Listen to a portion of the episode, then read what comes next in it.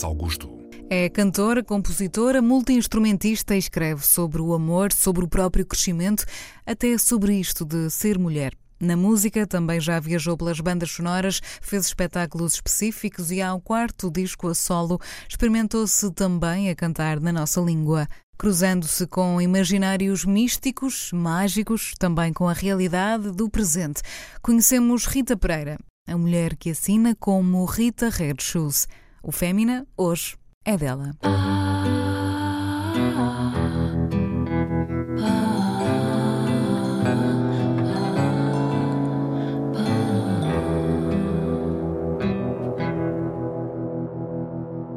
You've always had the power, my dear. You just had to learn it for yourself. Fémina, com Vanessa Augusto. E é assim que começamos mais um episódio do Fémina. Rita Red Shoes, bem-vinda. Muito obrigada. É um prazer ter-te aqui. Prazer é meu. Já andava atrás de ti há muito tempo. e o Elétrico também nos trouxe essa oportunidade de nos conhecermos e, e de, Uhum. se calhar, haver mais à vontade. Da minha parte, pelo menos, mais, mais ousadia para falar contigo e para te convidar para vires cá. Não nos vamos distrair muito e vamos pegar nesta frase que trouxeste. Para bom entendedor, meia palavra basta. Olha, esta frase pertence ao eh, filme Feiticeiro de Oz e é dita pelo feiticeiro, a Dorothy. Ahm, e no fundo, eu acho que tem sido um bocadinho aquilo que, que eu sinto em relação à vida e à minha postura na vida. Ou seja, ahm, acho que é tudo um processo, obviamente, de crescimento e de aprendizagem. Uh, mas eu duvidei muitas vezes de, de- das minhas capacidades uh, durante muito tempo. E, uh, e à medida que o tempo foi passando e que eu fui crescendo, uh, fui percebendo que as coisas estavam cá, eu é que tinha que confiar nelas e confiar em mim, no meu bom senso, enfim. Um, e prosseguir a partir daí. Mas foi um processo doloroso.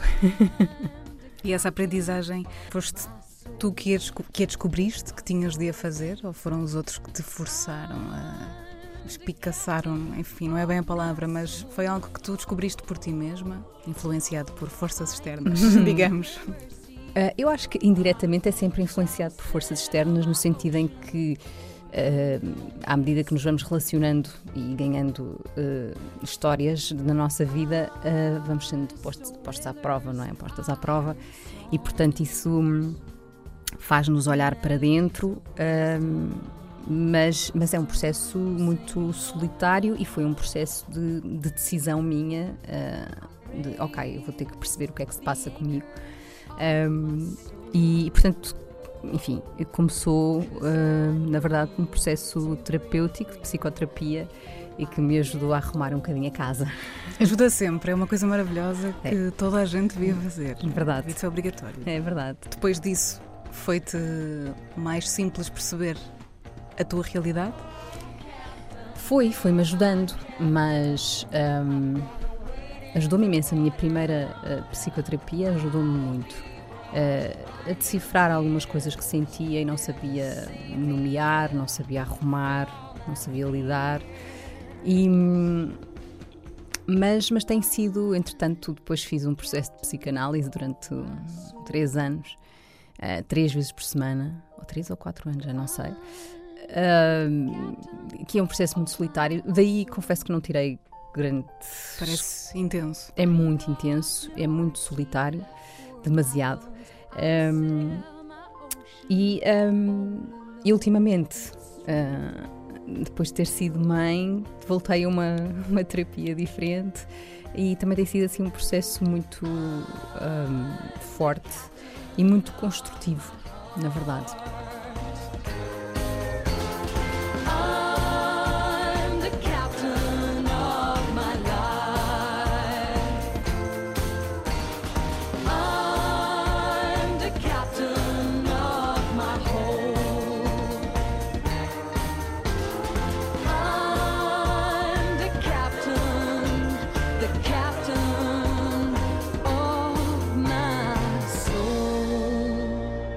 Rita Red Shoes, compositora, cantora, mulher, mãe. Como é que tu te vês de fora hoje? Sabes que eu acho que hum, vou sendo, vou sendo, ou seja, Ahm, há coisas, obviamente, que eu fui aprendendo sobre mim ah, e que já me conheço, já, já percebo mais ou menos do que é que, O que é que co- significa? o que é que significa, porque é que eu reajo assim, porque é que me sinto assado, etc. Ahm, mas eu sou uma pessoa sou uma pessoa curiosa e aventureira e portanto e desassossegada, ou seja, não gosto de hum, Ficar parada. ficar parada e ter coisas fechadas. Pronto, eu sou assim. Não, eu acho que é bom. Sim, essa é uma ótima desculpa para não crescer, não é? Eu Exato. sou assim. Eu sou assim. É o meu feitio. Claro que há coisas que são feitio e é muito difícil mudar, mas eh, eu acho que, que estou sempre de alguma forma disponível para me questionar, para me pôr em causa ehm, e para perceber, pá, espera lá, porque é que eu vou teimar nisto? Se calhar posso ser mais feliz de outra maneira. Ehm, e portanto vou sendo, vou, vou sendo transformada, eu acho, pelas próprias histórias de que me vão acontecendo. Ah, e, enfim, também pela idade, a idade dá uma perspectiva diferente da vida, não há dúvida. Mas preferes ser esta mulher agora ou a Rita que tinha 20 anos? Ah, não, não, gosto muito, Muito mais, mais de mim agora. agora. Muito mais. Muito É mais. sinal que está tudo certo. Gostava de hum, viajar contigo um bocadinho até à tua juventude, infância. Uhum. Conta-nos mais onde é que tu cresceste, como é que foram os teus pais contigo, como é que também tu chegaste aqui, como é que a Rita ficou a Rita Red Shoes. Hum, Se tornou ou se veio a tornar, ou foi sendo a Rita Red Shoes. sim. Olha, eu tive a sorte de crescer no campo ah, e isso marcou-me imenso. Portanto, os meus pais mudaram-se, tinha eu mais ou menos 5 anos, mudaram-se para o campo e quando digo campo é mesmo campo. Ahm, estradas alcatroadas não havia. ahm, e tive a sorte de viver num. hum, como é que eu chamar? Um bairro, pronto, com muito mais crianças. Ahm, e era um sentimento de liberdade gigante. E eu acho que isso me ficou muito, muito marcado e muito presente. Portanto, eu passava os dias de chinelos e calções eh, por aí, no, no meio do mato. Eh, e vinha depois só comer a casa e, e seguia, voltava, voltava a ir. E então, ahm, esse sentido de liberdade e de lidar com o tempo de uma forma pacífica ahm, ficou-me, acho que até hoje. Aliás, a minha mãe brinca. Tens uma entrevista às três e meia, por exemplo, como hoje. A que horas vais sair de casa? Eu, três e dez. a minha mãe fica Dá tempo. a minha mãe fica louca, mas a verdade é que, pronto, não aconteceu nenhum percalço. Bom, mas, mas tem a ver um bocadinho com isso, com a forma como eu vivi o tempo passar. Hum, e depois hum, estudei também ah, em Louros, portanto, que foi onde eu cresci, e, hum, e às tantas tive a sorte, porque tínhamos essa possibilidade, os meus pais tinham uma garagem. E o meu, o meu irmão formou uma, uma banda de, de grandes, vá, na altura, nos anos 90. Um, e eu assistia aos ensaios todos e o meu irmão tocava bateria e eu eh, ia para lá escondida a tocar bateria. Um, e eu acho que fui ganhando. Eu, desde pequenina, os meus pais diziam que eu, que eu cantava imenso, sabia as letras de cor, enfim, e gostava de música, isso eu lembro-me. Mas, mas, quer dizer, nunca, nunca me passou pela cabeça sequer vir a ser música ou cantora ou qualquer que fosse. E, e portanto, com essa banda do meu irmão e o facto de, de tocar bateria, eh, abriu-se de repente um, um mundo que me fez muito sentido, um sentido. eh, um sentido quase de vida, de ok, é isto que eu quero fazer na vida, isto tem a ver comigo. Gosto desta linguagem abstrata. Eh, eu era muito, muito, muito tímida e, e a música foi uma maneira de eu me conseguir afirmar eh, e de ganhar autoestima. Um, e isso marcou muito e, portanto, passou a fazer parte de mim. Então fui estudar música depois e, hum, e queria escrever as minhas canções. um, enfim, o processo até chegar ao, à Rita Red Shoes e ao primeiro disco um, foi, foi longo. Eu tive com a ideia de lançar um disco solo, foram 10 anos, na ideia, a compor e- e- e hum, até que determinada altura, enfim, além da banda que tive com o meu irmão, toquei também com o David Fonseca durante anos, aprendi imensas coisas e depois, a dada altura, achei que, ok, vou ter que dar o passo. Eh, isto porque eu ah, era muito perfeccionista, muito exigente Uhum. comigo e, portanto, tinha muita dificuldade em ouvir aquilo que gravava. um, e de lidar com isso e de achar que a voz ainda não, não tinha a maturidade certa. Pronto, e a dada altura tive que dar o passo e, e aprender a lidar com isso. Nesse processo todo que, que foi longo, como tu disseste, eh, e nesses, nesses 10 anos que passaram, 10 anos é muito tempo até, até conseguir até conseguirmos se calhar sair do, do casulo, que eu acho que foi se calhar isso que, que se passou contigo, Uhum. que acontece com muita gente e com muitas mulheres ao longo da vida. Mas há muito para aprender, certamente, nesse, nesse tempo. O que é que te fez então, bora lá, abrir as asas e, e sair do casulo de vez? Por um lado, um, enfim, um fator muito prático que foi ter conhecido hum, músicos e, e pessoas no meio que, hum, a quem eu consegui mostrar a minha música eh, e, e que se mostraram interessados e, e- e felizes de me ajudar a concretizar o sonho de gravar o disco. Portanto, isso foi obviamente uma parte importante. Hum, mas desse- durante esses 10 anos, de facto, foi uma luta uma luta de vozes interiores, no sentido, não no sentido esquizofrénico, mas no sentido. Podia ser, Também podia, podia ser. ser.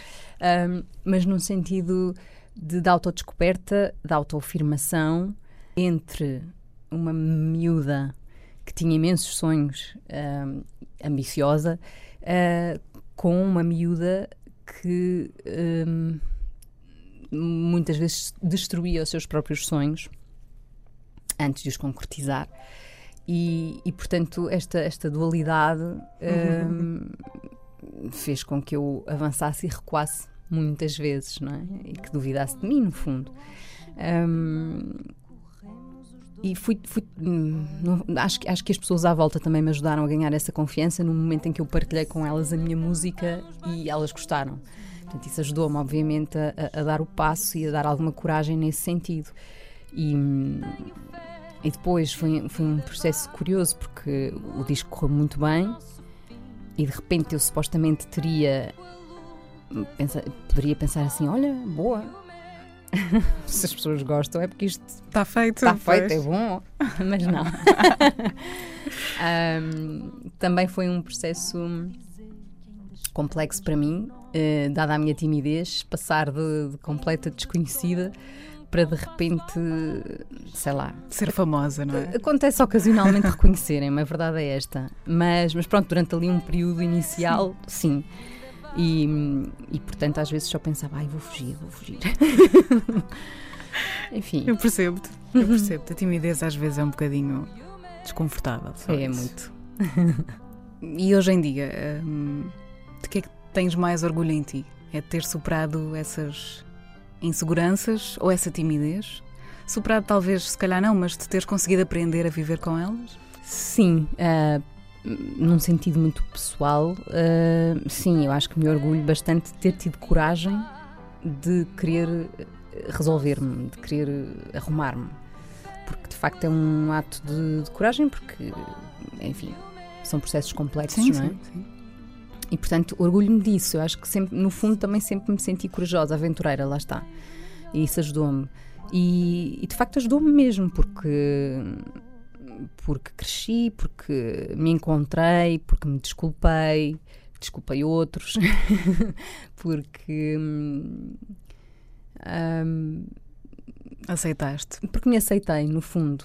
Eh, Ou vou aceitando, eu acho que não é uma coisa que se consiga Sim, sim. logo, logo, mas, mas cada vez mais hum, é ver, ver, o- ver o lado o lado bom das coisas e o nosso lado bom. Uhum. Houve uma publicação que tu fizeste no Instagram há uns tempos.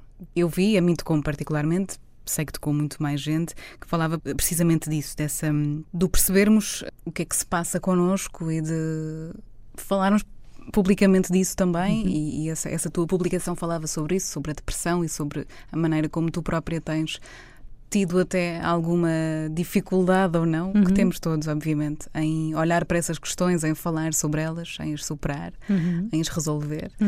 Essa decisão de vir a, a público sobre um tema tão importante foi também, de alguma maneira, transformador para ti? Sim, eu acho que não conseguiria ter feito. Eu já em entrevistas tinha, tinha partilhado muitas vezes que tinha feito psicoterapia, mas nunca tinha dito eh, claramente que, sei lá, era deprimida desde os 8 anos de idade. Um, e, e a dada altura percebi, tanto isto foi coincidente com, com o suicídio de um, de um ator, com filhos, com família, enfim, uma pessoa pergunta-se, e eu acho que era essa era muita pergunta que eu via, era, mas como é que é possível uma pessoa com família e com filhos eh, suicidar-se? E como é que eu posso explicar para quem felizmente nunca passou por um estado depressivo ou uma depressão? Eu acho que é uma pessoa estar em carne viva, ah, amarrada assim a um sítio, não se consegue soltar e está em sofrimento permanente, sem cura, sem. Isto, não sei, é a forma como eu consigo descrever melhor aquilo que é uma, uma depressão. E, portanto, o único alívio, naquele momento, entre continuar em carne viva a arder, é morrer. E, portanto, é isto que eu acho que hum, move alguém a tomar essa decisão, que é uma decisão de um momento, eu acho. Embora durante as depressões normalmente as pessoas eh, pensam muito sobre isso, mas, mas é um momento, é, um- é uma aflição, é, é como estar a afogar-se, pronto. E, e, e eu acho que isto também acontece porque, precisamente porque a sociedade não é muito aberta e compreensiva em relação a estas questões e, portanto, há muita vergonha por parte de quem eh, sente e tem, tem questões do foro psicológico por, eh, por resolver e tratar. Hum, há um julgamento, portanto, é maluco. Basicamente, vai a um psicólogo, é maluco. Hum, como se não Sim, isso ainda todos. existe. Uma vez li uma frase incrível, nunca mais me esqueci, e, e cada vez tenho mais a certeza que é verdade, que é algo deste género. As pessoas que fazem terapia fazem terapia também por causa das pessoas que não fazem terapia. É é isto, é precisares tudo arrumar uma data de coisas que os outros te fazem sentir, que eles próprios também trazem com eles. se ti- estivéssemos todos mais ah, encontrados com o nosso eu, com quem somos e mais ahm, compreensivos com quem somos e com os outros, eu acho que isto funcionaria melhor. Ahm, mas para isso, de facto, é preciso um trabalho ah, individual. Ah, só assim é possível haver essa harmonia depois com o outro, não é? Se eu estou em guerra comigo ah, constantemente e se em vez de olhar para mim começa a projetar essa guerra no- na pessoa ao lado, vou, vou formar. Que é basicamente o que toda a gente, ou quase toda a gente, felizmente, não é toda É um a gente, recurso. muita gente faz. Sim, é uma defesa muito primária, mas que é muito utilizada pelo ser humano, é verdade. Alguma vez te foi desconfortável ser mulher? Ou te fizeram sentir? Sentes-te desconfortável por teres um tratamento diferenciado numa situação em que não era suposto, que não há uma justificação lógica para, para isso. Ahm, E já te aconteceu? Sim, já me aconteceu, ahm, nomeadamente em trabalho e em trabalho eh, quando trabalho em parceria com, com um homem, não é? Ahm, e se o ambiente, e o ambiente, por exemplo, na música é bastante masculino, há, há uma dificuldade de falar olhos nos olhos comigo, a conversa é muito mais ahm, direcionada para o parceiro. Ahm, e também há uma espécie de atestado de eh, não conhecimento, para não dizer ignorância, ah, nomeadamente nas questões técnicas, ou, enfim, pronto. Ah, eu nunca coube muito bem nesse, nesse modelo, ahm, porque acho que aprendi com a minha avó e com a minha mãe a independência sempre e não, eh, não deixar de fazer as coisas por estar, por ter que ficar à espera. É uma coisa que me custa imenso. E, portanto, prefiro aprender a fazer, nem que não fique tão bem, mas ao menos faço. E, e portanto, lembro-me, eh, ainda na altura da, da minha primeira banda, eh, de aprender a mexer eh, em microfones, a gravar, um programa de, de edição, a tocar vários instrumentos, precisamente para essa para isso não acontecer, não ter que ficar à espera que alguém faça. E, mas pronto, mas é uma coisa hum, que acho que às vezes não é fácil, porque se estipulou que há determinadas tarefas que são feitas pelos homens. Pois não sei como é que vamos resolver isso, mas é continuar a, a ser nós mesmas, suponho. O que é que te tira o sono, Rita? São estas questões? São questões mais profundas? O que é que ainda te angustia e te tira do sério? Essas questões durante algum tempo e já há alguns anos tiraram-me o sono algumas vezes e zangaram-me. Hoje em dia não. Confesso que não, não, não- Já passou? Sim, já passou para mim, não passou socialmente. Sim, para ti. Para mim está arrumado e, portanto, quando acontece uma situação dessas, das duas, uma, ou eu falo logo, ah, questiono ou desvalorizo. Por isso, simplesmente, não dou importância. Hoje a minha vida, a minha preocupação, as minhas preocupações passam muito pela minha filha, pelo futuro, qual é o planeta que, que lhe vou deixar. Acho que são mais esse tipo de questões, não tanto a ver comigo propriamente. Eh, antes eh, tinha muitas ansiedades de profissionais, e quero ainda fazer isto, e quero ir ali, quero tocar ali. E confesso que hoje em dia já relativizei muito, aprendi muito a viver o, o momento. Acho que ser mãe ajuda muito também nesse, nesse, nessa realidade. É o dia a dia. Há uma flexibilidade que ganhei, estrutural mesmo, que não tinha e que me faz eh, pensar. Alguma solução se há de arranjar, se não, não há solução, solucionado está, e assim vamos nós. A melhor decisão que já tomaste nesta vida? Sim, Era decisão, algo que querias muito? sim, decisão e bênção. é? Bênção. Porque, sim, há muita gente que quer ser mãe e pai e não, não tem essa possibilidade. Portanto, é mesmo uma bênção. Ahm, foi, eu, eu acho que sempre quis ser mãe. Ahm, e de facto, é- eu acho que é das coisas que, eu, para mim, foi aquilo que mais mexeu comigo da cabeça aos pés. Ahm, é tudo muito intenso, é tudo muito. Quando é muito bom, é muito bom, quando é muito mau, também é mau. E, eh, mas, é, mas é uma sensação maravilhosa. Eu fico, eu fico a apreciar a minha filha muitas vezes, hum, quando ela está a dormir e não só. Ah, fico ali a namorá-la e a pensar como é que é possível? É não, é sério, é real. Isso é tão lindo. E pensar, onde é que tu vieste mesmo? Porquê que me escolheste a mim? É, enfim, é mágico. Eu acho que é das coisas mais mágicas da vida.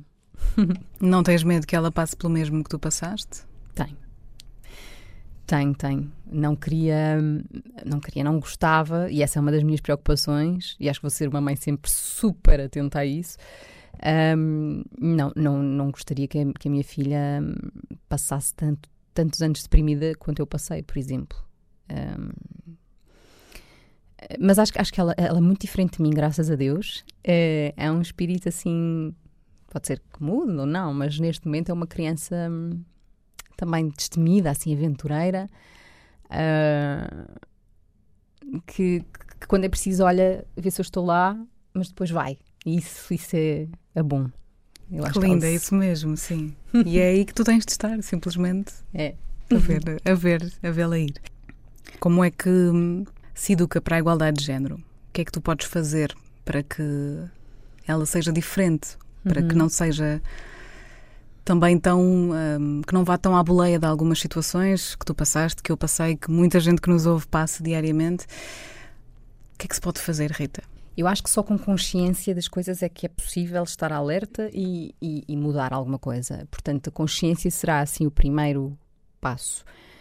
Mas eu acredito muito na educação pelo exemplo, ah, mais do que pelo, pelo que é dito.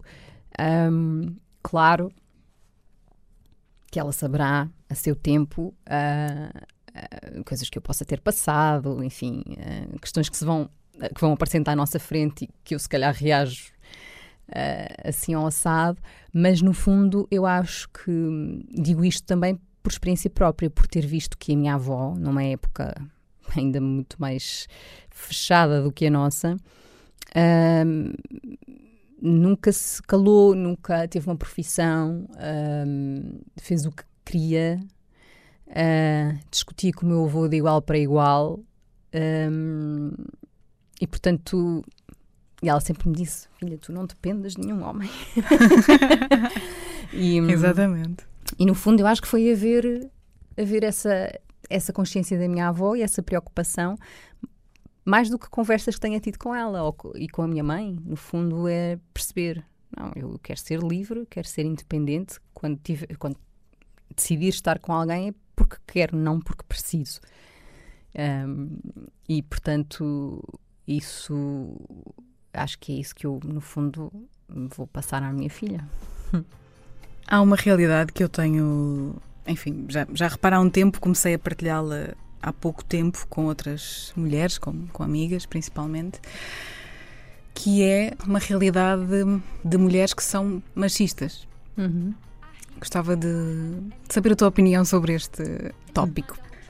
Não nos parece que haja muita conversa sobre este tópico e que se perceba o porquê de haver uma certa sabotagem ou uma certa, um certo sentimento de superioridade em relação umas às outras. Eu acho que isso quase que vem da genética, não sei.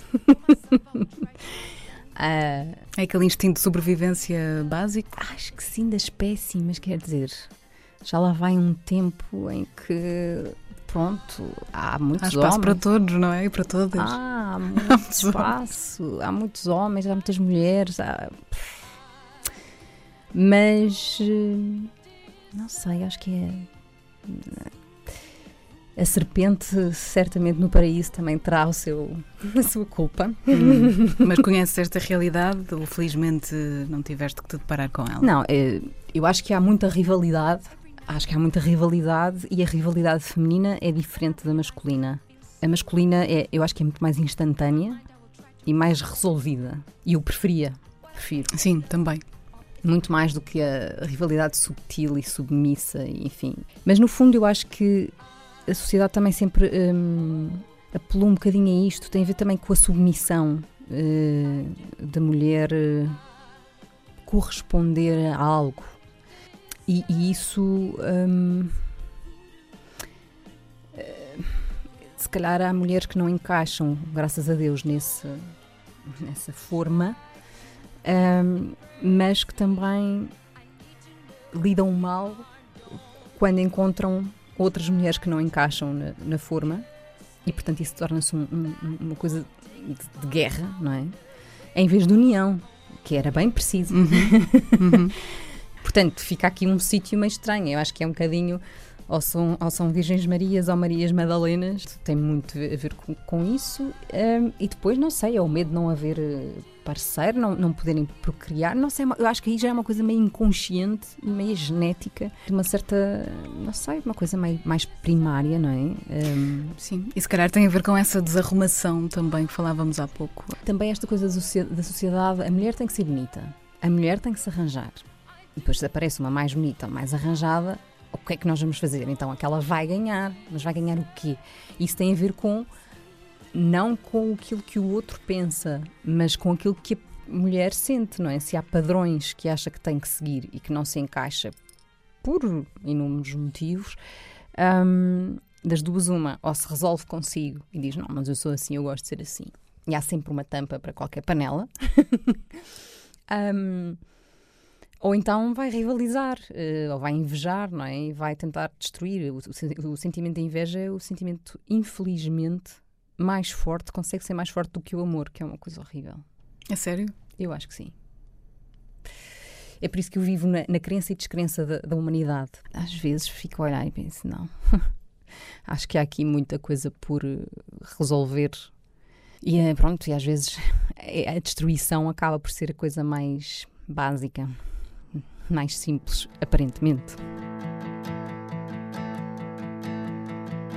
Sou mulher, contra mim o que vier é bem-vindo se trouxer igualdade e desalinho. Sou mulher, sem vergonha de vencer, eu aprendo ao viver e não mudo o meu caminho.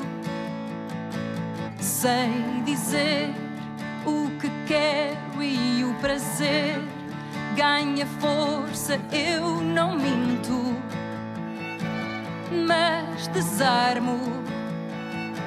Sei mostrar o que sinto e lutar corpo a corpo. Eu não minto e não escondo que o desejo é maior que o medo. Eu aqui tenho escrito a, a coisa mais importante, mas, mas é um bocadinho mais que isso. É hum, a maior revelação que já tiveste sobre ti mesma. E gostava também que nos contasses o que é que os outros já te ensinaram. Isso é um bom exercício. Ahm, Tens tempo. olha, eu durante muito tempo, por não me aceitar muito bem, duvidei sempre da minha generosidade e da minha, da minha capacidade de amar o outro. O outro, e quando digo isto, não, não, tem, que, não tem que ser uma relação. Sim, sim, claro, claro. claro. Ahm, e fui percebendo também, porque fui conhecendo cada vez mais gente e mais situações, e fui percebendo: epá, eu não era capaz de fazer isto, epá, eu não era capaz de dizer isto. Ahm, e fui percebendo que, olha, não sou assim tão má.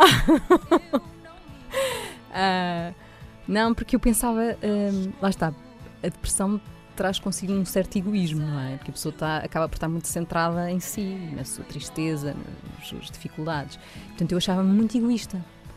Ahm, e fui, mas fui, fui percebendo que, que na verdade sou uma pessoa bastante atenta ao outro e, e acho que bastante, até bastante compreensiva Ahm, e tolerante, às vezes tolerante demais.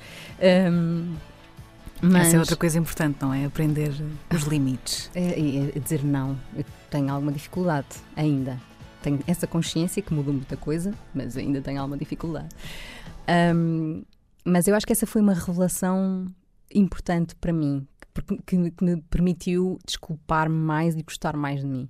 E acho que isso também foram os outros que, que me foram ensinando, sem saberem, sem darem conta, não é? Eh, vais vendo e, e percebes, ok, não, eu aqui não me situo, aqui não, isto não, não me faz sentido absolutamente nenhum, faria completamente ao contrário. E claro, depois também há pessoas inspiradoras eh, com quem nos cruzamos e que, e que nos vão mostrando outras formas de, de reagir, ah, que nos ensinam coisas sem terem noção, não é? Por aquilo que, que dizem ao outro, por aquilo que, a forma como sorriem perante dada situação e por ser atenta ao outro, acho que aprendo muito também, ah, felizmente, de, de pessoas inspiradoras. E tu própria te tornas uma pessoa inspiradora. Não. e ainda bem que não me disseste a mim que não. Mas espero que digas eh, a tudo o que não te faz bem. Uhum.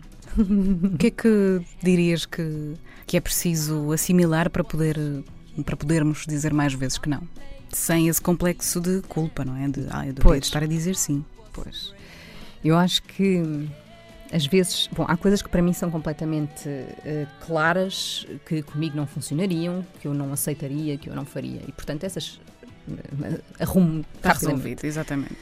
Ahm, há outras questões que eu tenho que pensar um bocadinho mais qual é o meu limite, quais são os meus, eh, as minhas barreiras Ahm, e porque é que as vou respeitar. Hum, se é por insegurança minha ou se é por princípio meu. Ahm, e portanto, custa-me sempre dizer que não, mas, eh, mas cada vez mais tenho que. Normalmente o que eu faço é sento-me e penso, Rita, ouve-te. E até o corpo, às vezes o batimento cardíaco e tudo é suficiente para eu perceber. "Hum, não." Sim, sim, isso é muito importante. O teu corpo sabe sempre, não é? Sim. E por isso depois tenho que pensar, respeita-te. Porque vais dizer que não, se calhar nem sequer vais dar nenhuma alegria ao, ao outro lado, à outra pessoa, não vais resolver nada, não vais adiantar nada, mas tu vais ficar mal com isso. Hum, e portanto também é um ato de, de coragem. Eh, eu acho que a sociedade também hum, implicitamente põe muito eh, uma certa culpabilidade no dizer que, que não. Ah, intimida. Quem diz que não é porque que ou é muito frio. Tem a mania. tem a mania superior, acha-se superior, quando isso não faz sentido absolutamente nenhum. Ah, quer dizer, há casos que pode ser, não é? Mas eh, também estão no seu Sim. direito. Sim, sim, mas não, lá está, é um preconceito como qualquer outro, Uhum. sim, sem dúvida nenhuma. Revejo-me muito nas tuas palavras. é, muito, é muito bom ouvir-te e o meu instinto estava certo. O meu instinto chamou por ti e estava certo. Rita Red Shoes, no Fémina, eh, estamos a chegar ao fim. Vou Oh. pedir-te. É, passa rápido. Vou pedir-te que escolhas um disco, um livro e que depois escolhas também uma canção para fecharmos este episódio. Ok, olha, primeiro agradecer-te muito o convite, gostei muito. Estava super ansiosa para vir à entrevista, ansiosa no bom sentido, com vontade. Uhum, obrigada. Ahm, e então, olha, o livro, pá, felizmente li muitos livros na minha vida, dos quais gostei muito, mas estou mesmo a finalizar, e é um livro novo, que é O Ano do Macaco, da Patti Smith. Ah, e que tem, eu gostei muito do Just Kids, Uhum, mas este estou a gostar imenso, imenso. Ahm, Tem-me feito viajar sem sair de casa e, e- e- e- é muito, muito, muito interessante eh, as analogias que ela faz, enfim, vale mesmo a pena. Ahm, o disco. Olha, foi um disco que eu descobri por culpa da minha filha, eh, que se chama Arca de Noé, eh, que são canções, letras do Vinícius de Moraes e são canções sobre bichos, eh, mas muito, com letras muito eh, curiosas e engraçadas e são cantadas por vários artistas, eh, eh, sei lá, né? Mato Grosso, Abel Gilberto, assim uma data, uma data de cantores. ahm, e que, e que nós ouvimos no carro nas viagens. é super bem disposto, acho que nos leva para a nossa infância e, para, Uhum. e, e desperta coisas boas. Vou ouvir. Sim, e a, a canção ahm, é uma canção que eu tenho feito uma, uma versão dessa canção nos meus concertos, ahm, de uma artista de quem eu gosto muito, que é Nina Simone, e que escreveu esta, esta canção e esta letra, ah, que tem muito a ver, eu acho, com aquilo que nós falámos aqui, que tem a ver com a aceitação, com o olhar para as coisas que temos e não tanto para as que não temos. Ah, e então chama-se Ain't Got. Bem bom. Muito obrigada, Rita Red Shoes, mais uma vez, por Obrigada estares eu. aqui, por partilhares tudo isto connosco e espero que inspires, continues a inspirar muito mais gente. Ain't got no bed, ain't got no mind, ain't got no mother, ain't got no culture, ain't got no friends, ain't got no schooling, ain't got no love, ain't got no